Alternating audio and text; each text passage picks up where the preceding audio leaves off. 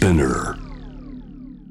J-Wave ジャムザワールドアップクロスのコーナーです。水曜日は私、安田なつきが気になっている話題を取り上げていきます。さあ、新型コロナウイルスの感染拡大、政治だったり経済だけではなくて環境にも大きな影響を及ぼしています。今後は使い捨てのマスクをはじめとしたコロナ関連のゴミ問題拡大する恐れも指摘をされていますが、コロナと共に生きるウィズコロナの時代、私たちは環境問題にどう取り組む必要があるんでしょうか。今夜はこの方と一緒に考えていきたいと思います。環境開発、そしてエネルギー問題をテーマに取材を続けていらっしゃいます。共同通信編集委員、井田哲司さんです。井田さん、こんばんは。こんばんは。よろしくお願いいたします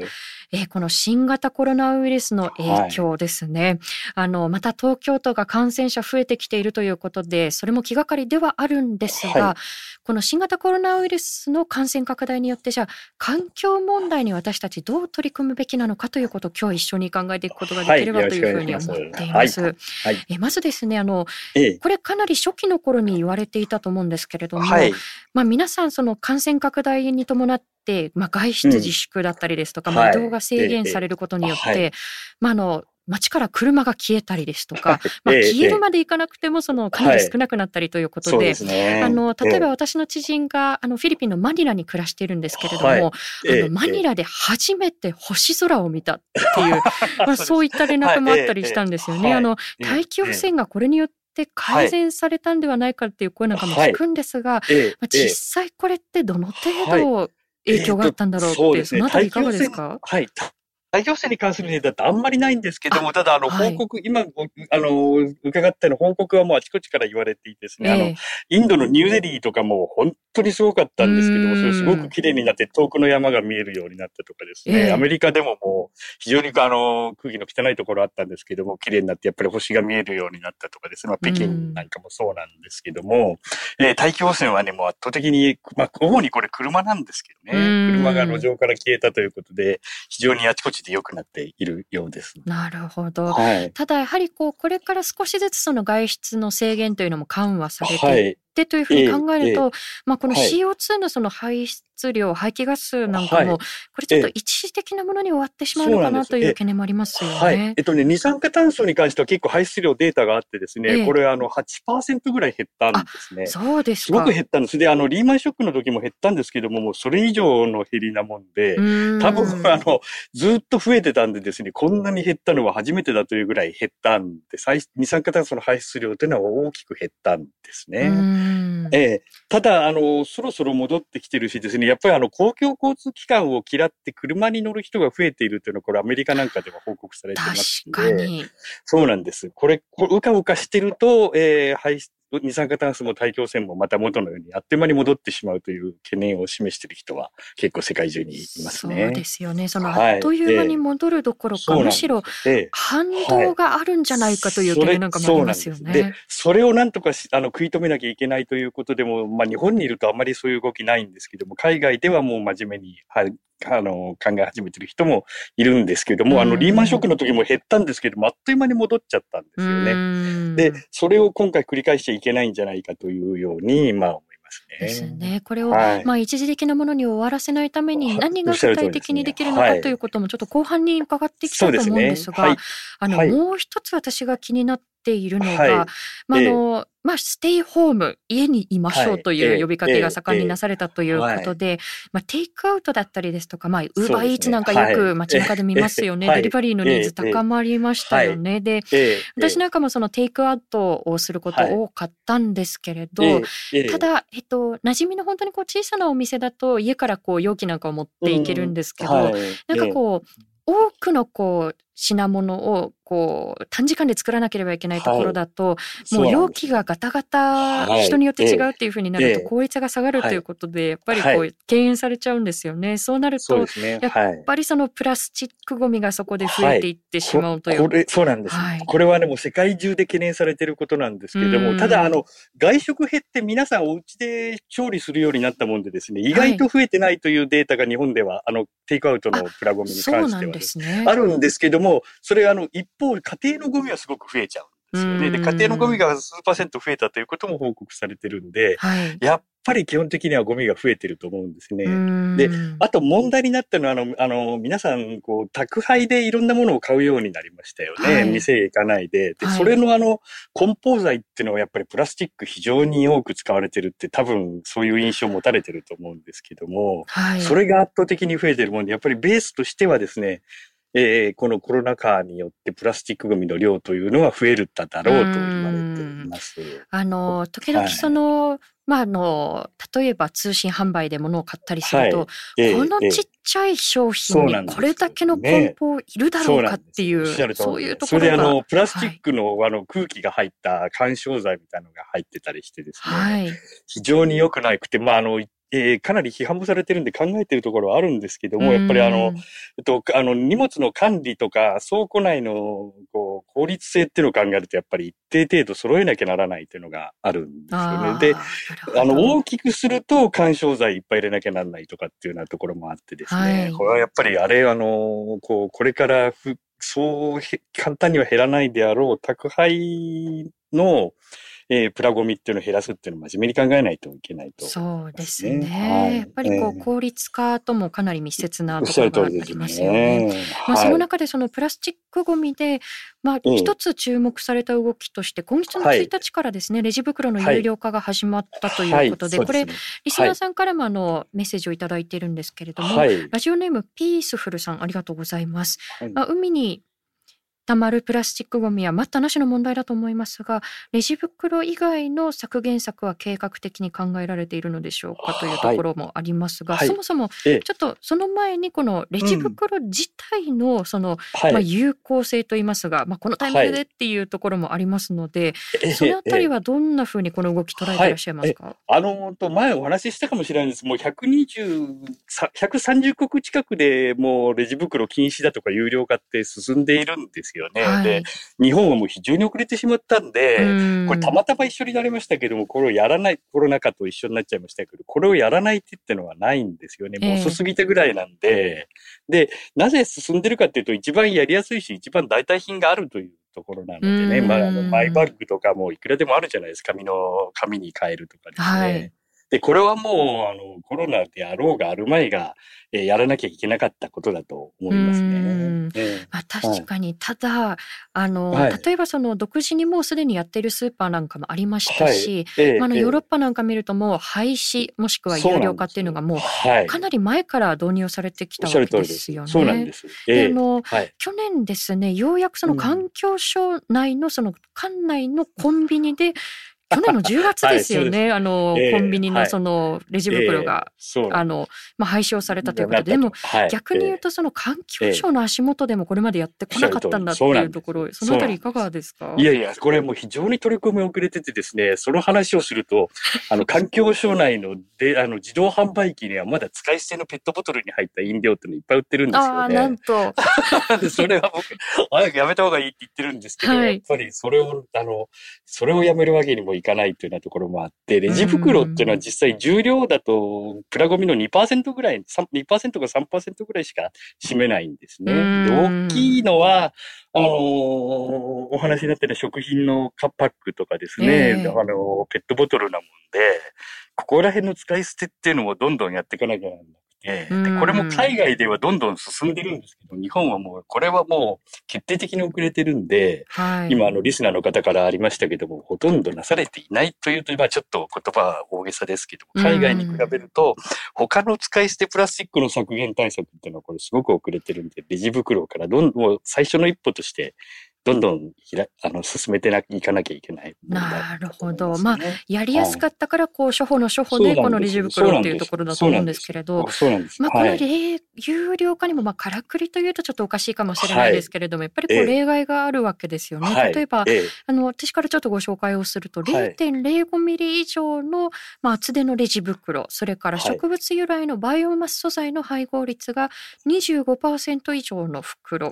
で、これは有料用化の例外ということになってますね。す。はい、このあたりはいかがですか、このね、例外を設けてる国っていうのは意外と少なくてですね、まあ、あの、厚い、厚い袋っていうのを例外してるところはいくらかあるんですけども、えー、この例外措置って必ず日本の環境政策ってこういうなんか抜け道みたいなのが作られちゃうんで、非常に良くないと思うんですけども、これある意味抜け道なんですよね。で、あの、もん、あの、厚いプラスチックなぜかというと、これあの、繰り返し使うからというんですけども、暑いからといって繰り返し使う保証ってないですよね。そうですよね。そうなんですよ。そのまま捨てちゃうかもしれないんで、はい、そうするともっと量は大きいんでインパクトは大きいっていうことになりますしですね。で、これバイオ25%ってのを入れても、こう、多少の石油資源の削減にはなるの、25%削減製造の過程でってことですよね。えっ、ー、と、まあ、燃やしたりしてもですね、はい、なるんですけども、あの、これ、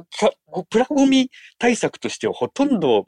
あの、変わらないか、もしかしたら悪いんじゃないかっていう報告書が最近まとまったりしてですね。そうなんですね。そうなんです。ええー、バイオにすると早く壊れてマイクロプラスチックになっちゃうとかですね。埋め立てたら埋め立てたで、あの、非常に温室効果ガスが多くなっちゃうとか、いろいろ言われていてですね。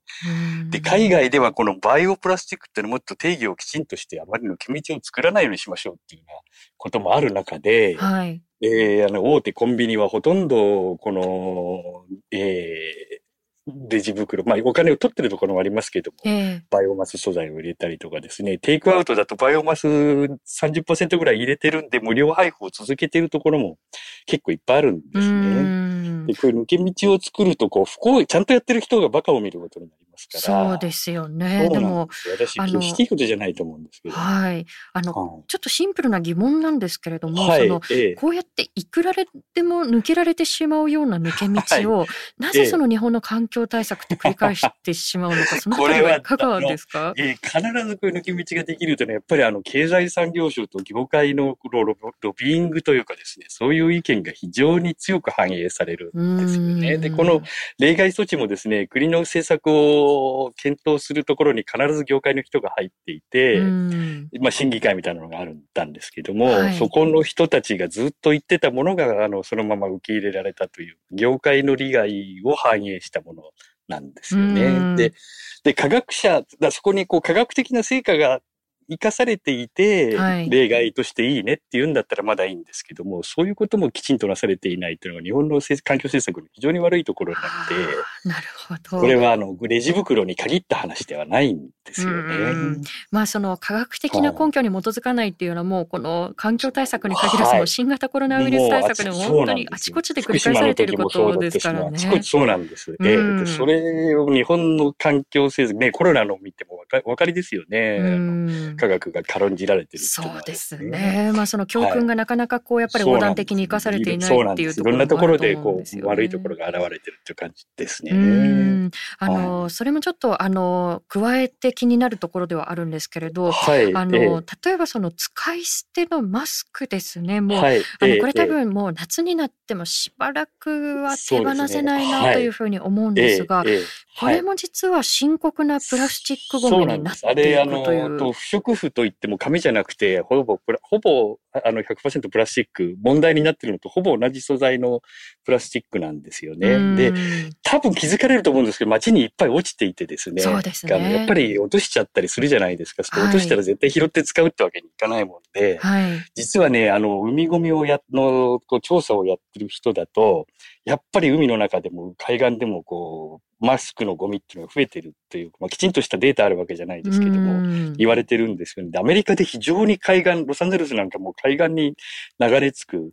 あのー、えー、使い捨てマスクの数がすごく増えてたりして、はい、これもちょっと考えないといけないところだとなるほど。はい、あの、ちょっと視点は違うかもしれないんですけれども、はい、例えばそのフィリピンの中で問題になったのが、その使い捨ての例えば、まあ、あの、レジ袋だったりですとか、はい、そういうプラスチックのビニールバッグみたいなものが、はい、その、水道管だったり下水管に詰まって、水害の時に結果的にそれで、まあ、水が溢れてしまって、でもやっぱりあれだけ街にマスクが落ちてるっっていうことは、まあ、そのやっぱりこう要因の一つにもなっていくのかなと思ってプラゴミ、あの、レジ袋だけじゃなくて、プラゴミってやっぱり下水に詰まるっていうのは、まあ、日本ではあんまりないんですけども、あの、アジア、アフリカの発展途上国とおっしゃるように非常に大きな問題になっていましてですね、ケニアはもう超数年前にあの、レジ袋禁止して、非常にまあ400ドルとかいう罰金を入れ、貸しとかって貸したりとかいう、4年の禁錮刑とかですね、すごい厳しい、違反者には4年の禁錮刑または400ドルの罰金とか世界で一番厳しいと言われた、あの、レジ袋禁止法を入れたんですけども、それの大きな理由はですね、やっぱり下水を積もらせて、大雨の時に洪水になるっていう。で、あの、今日もそうですけども、温暖化で大雨増えてるんで、はい、これはもう本当に下水問題っていうのも、プラゴミがもたらす下水処理の問題っていうのは非常に大きくて、これすごいあの国にとっては大損失なんですね、経済的に。そうです、ね、そうなんです。開催すると。そうなんです。ええだからやっぱりその、まあ、例えば先ほどのその経済界がやはりこう対策にこう後ろ向きっていうお話がありましたけれども、やっぱりこう長期的にあるいは広い視野で見たときに、対策をしない方がむしろ経済的な損失ですよっていう、なかなかその視点が持てないっていうことですかね。はい。で、あの温暖化もそうなんですけど、まあ、例えば石炭安い安いって言っても、それあの温暖化の被害を計算しないから安いということになるんで、ぱりそういう仕組み、実はプラスチックゴミもですね、ゴミになった時の企業まで企業に背負わせようというのがもう当たり前になってるんですよね、欧州に。その生産者の、例えば責任をっていうことですね。拡大生産者責任というはい。もう、それ、あの、ゴミに作った時だけじゃなくて、ゴミになった時の処理費まで企業に責任を持たせましょうと。まあ、それあの、価格に乗って消費者が負担するというのでもあってもいいんですけども、えー、とにかくやっぱり企業のその責任をはっきりしないとですね、そういうことにはならない。ちゃんとうまくいくっていうことにはならないし、で、長期的にはうまく代替品開発すれば、そこでビジネスチャンスが生まれるわけでですね、そういう長期的な転換を図る、ただほっといても起こらないので、やっぱりきちんとしたそういう政策を入れないと、社会の転換っていうのは起こらないというのが教訓だと思います。すえー、ツイッターでもいろんなあのメッセージをいただいているんですけれども、ツイッターネーム音山さんから、えー、使い捨てマスクプラスチックの仲間なのかというふうにこう驚いた声もありましたけれども、いや私自身もこれまであの使っていて、これがやっぱりこうまあ環境汚染の原因になっていくっていう自覚が持てずに使ってたなというところもあるので、ね、ね、やっぱりそういう、こう、一人一人の気づきということも不可欠だと思うんですが、ね、はい、はい、あの、大きな枠組みもやっぱりこう変えていかないと、この地球規模の問題ってやっぱりこう対処ができないわけですよね。はい、で、あの、まあ、新型コロナウイルスによって顕在化した問題っていろいろあると思うんですけれども、うん、えー、これも先ほどのあの、メールをいただいた同じ方ですね、ピースフルさんからいただいているメッセージです。うんはい、新型コロナウイルスの影響で、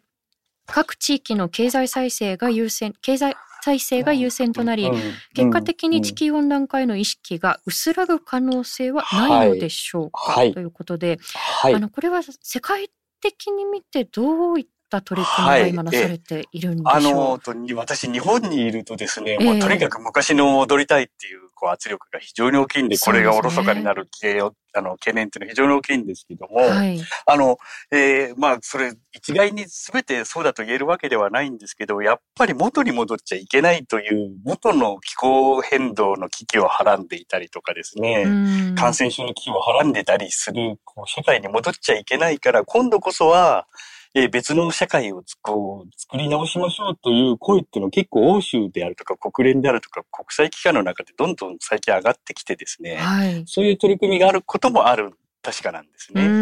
まあ今、こう分かれ道に立ってるっていうような感じに、昔通りのものを作るのか、はい、えー、ちゃん、もっとそれと違ったものを、もっと持続可能なものを作るのかって分かれ道に立ってるっていうような感じでないかと思います。そういう懸念は確かにあるんですけども、一方で、えー、ちゃんと考え始めてる人もいると。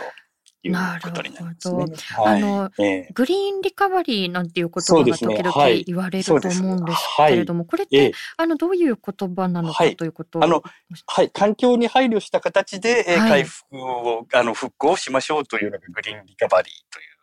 言葉なんですね。あと、あの、ビルドバックベターっていう言葉が流行ってるんですけどビルドバックベター。はい、あの、これを昔、あの、いい形で、えー、作り直すというような意味なんですけども、今までと、これ、あの、ご存知のように世界の復興投資っていうのはもう10兆ドルとか12兆ドルとか、すごく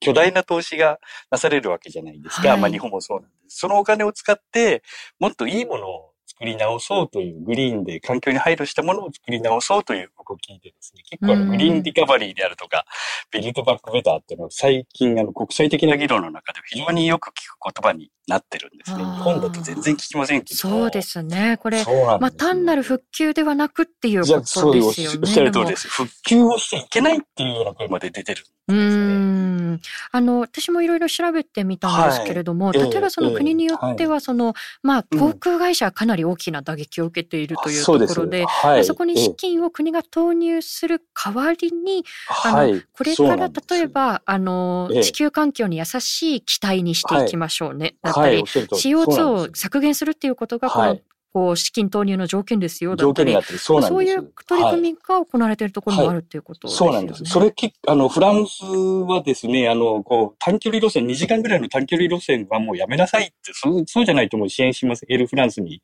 支援しませんというふうに政府が言ったりとかですね。で、オーストリアの、あの、オーストリア航空も、えー、温暖化対策を強化することを条件にしない限り政府支援しませんとかですね。はい。カナダもですね、航空会社だけじゃなくても企業の支援するんだったら温暖化対策を強化することを条件にしてるとかですね。えー、えー、いうのがあって、結構、あの、そういう動きってのも動き始めてるところはあるんですね。うん。ただやはりこう先ほどあの井田さんがおっしゃったようにビルトバックベターだったり、グリーンリカバリーって、はい、あの日本でほとんどこの言葉取り上げられたことが馴染みがないですよね。そうなんです。非常にいけないことだと思うんですけども、お話ししたようにこう温暖化にしてもプラスチックにしても結構環境対策って日本遅れてきちゃったところがあるので、持続可能な社会を作るっていうのは非常に遅れてるんでですね、ここで間違うともう本当に取り返しのつかないぐらい世界と差がつ真面目にまともにやってるところと。差がついちゃうということになるので、日本でもですね、ね。ええー、あの GoTo キャンペーンとか程度じゃないですか、はい、あれ下手したら、あの、こうみんなで旅行するようになって、それ今まで通りの飛行機使って旅行してたら、どんどん排出量増えますから、むしろ逆のことが起こってるんじゃないかっていうような懸念も私抱いていてですね、はい、これは本当に日本人も真面目に、こう、グリーンリカバリーのことを考えなきゃいけないと思います。うん。あの、そういった動きの中で一つ注目をされたのが、これ先週の金曜日ですね、梶山経済大臣が、はい。はい、あ、経済産業大臣が二酸化炭素のその排出量が多い、まあ、古い石炭火力発電所を休止、廃止していこうということで、まあ、発表したということなんですけれども、これちょっと気になったのが、あくまでも廃止する、何期廃止しますっていう視点で報じられているということで、実は中身ってどうなんだろうかというところ気になるんですけれど。これ、あの、非常にこう、まあ、先ほどのレジ袋の例外も、まあ、まやかしっていうとちょっと言葉悪いですけど、そういうところが必ずあってですね、114機のうち100機廃棄するんで、90%っていうと、すごいことのように思うんですけども、廃止されるものってのはこう20万キロワットだとかすごい小さいものなんですね。石炭火力数って。ほとんどもうすでに動いてないようなものいっぱいあって、はい、で、数だけだとすごいですけど、実はあのもっと大きなものが日本これからバンバン立つんですね。建設中のもあるので。で、そうなんですね。そうなんです。あの、先進国の中ではもう G7 の中では異常なくらい石炭火力発電所の新設計画っていうのがあってですね、えー、これ大きなものなんですよ。そうすると、えー、潰すの5基分ぐらいのものが立っちゃったりとかするんで、これ数だけじゃなくて容量を見なきゃいけないんですけども、発電容量だとですね、減らしたところで2030年にはもしかしたら増えるかもしれないっていう試算もあるぐらい。プラマイプラスという。プラスになってそうなんです。うそういうあの、まやかしに騙されちゃいけないっていうようなところ、常に我々、まあメディアも気をつけなきゃいけないんですけども。そうですね。90%ってやっぱり数字だけがこう、踊っているような感じはしますよね。はい。でそういうのに騙されないようにきちんと見ていかなきゃならないと。まあ悪いことではなくて、まあレジ袋の有料化と同じで、まあ最初の一歩としては悪いものじゃないんですけども、えー、必ずこういう抜け穴みたいなものが付きまとうのが日本の悪いところなので、そ、ね、れ、そうなんです。それをきちんと見てチェックしていかなきゃいけないっていうそうですね。やっぱりこう、外形だけではなくて、やっぱりこう実を見なければいけないというところですよね。はい。フランス、イギリス、ごめんなさい。フランス、イギリスとかドイツですらもう30年から38年にも石炭は全部やめましょうということになってるんで、うんそれとは全然違うんですよね。引き続き使っていくというのはね。いや、むしろ逆行してるような動きが非常にこう気がかりですけれども。えー、私もそうなんです。はい、あとはこれ、ちょっと大きな枠組みのお話にはなってしまうんですけれども、はい、あの俯瞰した目で見たときに例えばこの新型コロナウイルスですね、ええ、やっぱり一説にはその自然環境が破壊されて、そのまあ、人と野生動物の接触の、まあ、仕方が変わったから、ではないかという指摘がありますよね。はい、で、やっぱり環境問題とこの感染症の問題、かなり密接なんではないかなと思うんですが。はい、これはですね、もう前々から言われてたことなんで、これはあの、出ないかというレベルじゃなくて、もほぼ確実なんですね。で、あの、えー、あの、こう、熱帯林の破壊っていうのが最近非常に進んでいて、まあこれ日本人の生活にも非常非常に関係してるんですけども、はい、熱帯で、あの、取った木と切ってきた木とかですね、あとそれを熱帯で採掘した鉱物なんかがこうパソコンやまあスマホの中に使われてたりする。えー、日本人との暮らしとも関係あるんですけども、今熱帯林の破壊っていうのは非常に進んでるんですよね。うそうすると、野生生物がいたところに、こう、昔だったら接触しなかった野生生物と人間が接触する機会っていうのは非常に増えてるとで、あとあの、怪しげなって言うとちょっと言葉悪いですけども、こう、エキゾチックペットって言いますけど、え昔だったらいなかったような珍しいペットがどんどん爬虫類とか鳥とかですね、場合によってはカワウソとか哺乳類も含めてどんどん入ってきてるんですね。で、それもまあ自然破壊なんですけども、そう熱帯林の破壊とかそういう野生生物取引がどんどん増えたことが、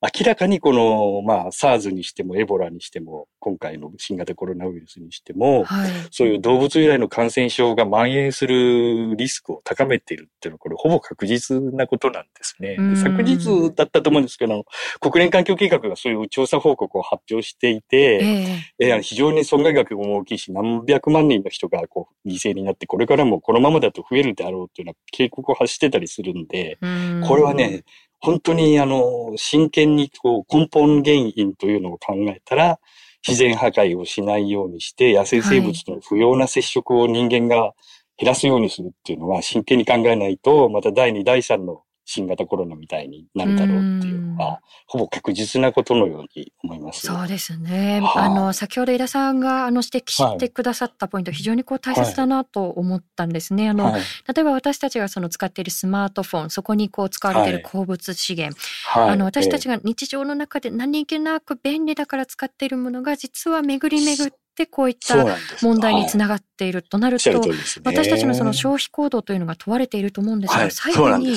私たちじゃあ一人一人が取り組むべきこと、これはもう何度もこういろんなところであの 問われてきているところだと思うんですけれども、最後にその点伺えますか、あの、えっと、私よくその話をするときにあの、ボイスとチョイスという話をするんですけども。ボイスとチョイス。あチョイス。ええ、あの、えっと、チョイスというのは、こう、少なくともあの、環境に可能な限り選択肢のある中で、え消費者が、こう、環境にインパクトの少ない商品を選んでいくというのもそうだし、えー、選挙の時には環境問題に熱心な人を選ぶとかですね、環境問題に一生懸命やってるような企業の商品を選ぶとか、そのチョイスも、消費者のチョイスっていうのは非常に重要なんですけども、はい、ただやっぱりそれだけじゃ原因、あの、限界があってですね、えもっとこう我々であるとか市民団体とか環境団体がもっと声を、ボイスを高めてですね、で、あの、あの、吉田さんご指摘になったようなこう構造転換というか政策転換を進めていくような、はい、あの、枠組みを変えるような、変えてるべきだっていう声を上げていくという、その両方をやらないと、か、あの、いけないのは、その、消費者のチョイスばかりが、こう、強調されて、なんか消費者が責任を感じてしまうような、過剰な責任を感じてしまうようなところってあるじゃないですか。ですね、なんか、賠償化してしまうような感じがしますよね、問題を。そうなんです。そうなんです。レジ袋なんかもそうなんですけども、もともとはその国の政策であるとか仕組みが悪いんであって、そういうのが変えない限りダメだよっていう声を上げていくという、その選択と声を上げるっていうボイスとチョイスというの両方がですね、私は重要だなというふうに思っております。はい、ボイスチョイス、その一人一人の意識を変えましょうだけではなくて、企業、政治の意識を変えましょうという働きかけが引き続き必要ということですよね。ねはい。いやありがとうございます。まだまだ遅れている日本ということで、ぜひ今後の取り組みも含めて、井田さんまたお話伺わせてください。ありがとうございます。引き続きよろしくお願いします。ありがとうございました。ありがとうございました。失礼します。はい、ということで今夜は新型コロナウイルスの感染拡大後、まあ、今感染拡大中とも言えると思うんですけれども、と環境への対策、これをどう捉えていくのかということを井田哲司さんにお話を伺っていきました。あのよくですね一人一人のこう意識を変えていくっていうことはあのいろんなところでこう言われることだと思うんですけれどそれは大事な軸ですよね。ただ一人一人の意識だけの問題というふうに歪小化してしまうということも怖いなっていうことは、まあ、お話の最後に出てきたところかなというふうに思います。え例えばちょっと遡りますけれども2018年ですねあの海洋プラスチック検証という、まあ、各国でどれぐらいプラスチックごみを削減していくのかということを共有していきましょうねっていう枠組みにアメリカとそして日本が加わらなかったということでこれ問題になりましたよね。でやっぱりあの日本の中では準備ができていないからっていうのが言い分の一つだったと思うんですけれどもやっぱりこう待ったなしの問題にいやいや準備ができていませんっていうことはやっぱり通用しないと思うんですよね。でああいった形でああ日本って世界的に見ても、まあ、消極的なんだねっていうことを知らしめてしまったということは本当につい最近あったわけですよね。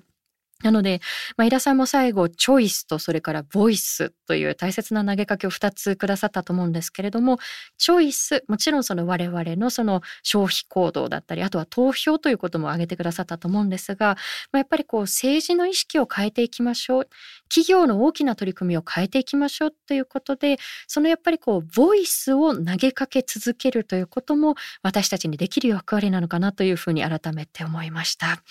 以上、安田なつきがお送りしましたました。